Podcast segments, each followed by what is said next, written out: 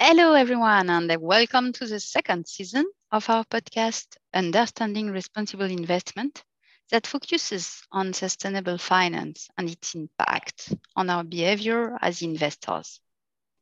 In this first episode, we'll tell you about Europe's ambition for sustainable finance. I am Dorothée Chapuis, head of CSR for Societe Generale Private Banking Europe Today, I'm joined by Catherine Volkov, Head of CSR Regulatory Projects at Societe Generale Private Banking. Welcome, Catherine, and thank you very much for coming to talk to us about Europe's regulation on sustainable finance. To start with, could you just tell us about your role? Thank you, Dorothée, for inviting me. Quite simply, my role is to make sure that private bankers and all the support functions perform their operational duties efficiently and in compliance with regulations, and that our clients are protected. For that, it is essential to fully understand the regulation we must observe, which, as you know, are numerous and complex. So let's talk about the European regulations on sustainable finance. What are the key features? It's quite a challenge to talk about such a broad topic in just a few minutes, but I will do my best. Let's start with the aim of these regulations.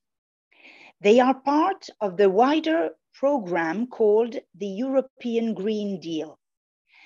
There's not enough time to go into all the details, but this deal is essentially the European Commission's roadmap for the environment with an impact on many economic sectors, including the financial sector.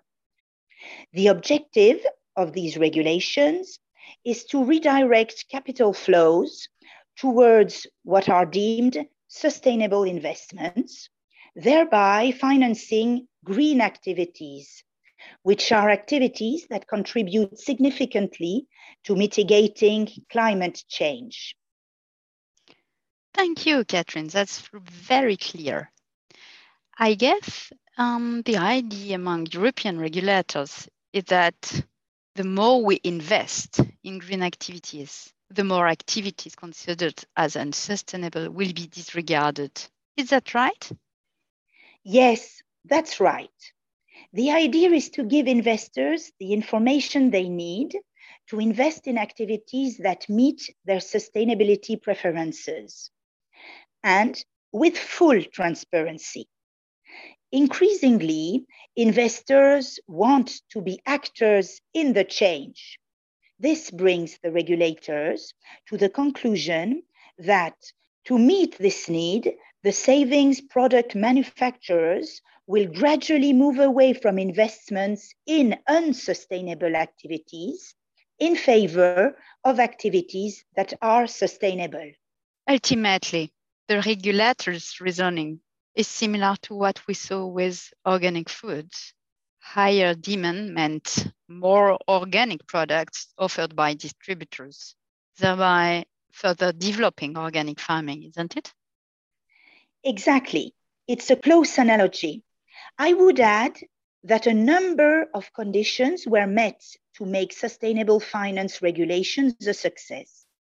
First, the regulators defined what exactly constitutes a green activity.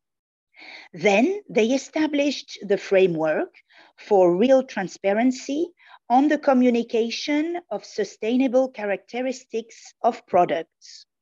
Finally, they required savings products providers, banks, and financial advisors to respect the sustainability preferences of their investors. Ah, yes, that makes sense. And if I continue the analogy with organic food, you have to start with the specifications of what is an organic product. Only if those specifications are met can producers and distributors call their products organic, allowing the consumer to buy their organic product with complete confidence. The difference is that investing in saving product is not as easy as going to the grocery shop or to the supermarket. Quite right, Dorothée. That's why financial advisors are now required to explicitly ask their clients questions in order to define their preferences regarding sustainable finance. Mm-hmm. If I were an investor, what kind of questions will I be asked then? Will I be asked if I want to invest in the environment or in social matters, for example? No, not exactly. Your private banker will need to collect your preferences on the following three approaches. The Global Sustainable Investment Approach, which doesn't have a particular theme in terms of sustainability, the Environmental Sustainable Approach, which favors green activities related to the environment. The third approach takes into account the negative effects of investment decisions on the various sustainability factors. Of course, all proposed investments must respect your choices. Mm-hmm, I see. These preferences complete the investor's profile. A big thank you for introducing us to the topic of European sustainable finance, Catherine. My pleasure, Dorothée. See you soon. See you soon. In the next three episodes, we will dive deeper into the three approaches Catherine just mentioned.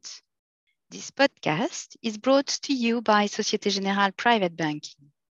You will find it on Spotify and Apple Podcasts through our channel Private Talk by Societe Generale Private Banking. Subscribe to be informed of the release of the next episode and tell people about us. You will find the full series on the Societe Generale Private Banking website at www.privatebanking.societegenerale.com. Have a great day.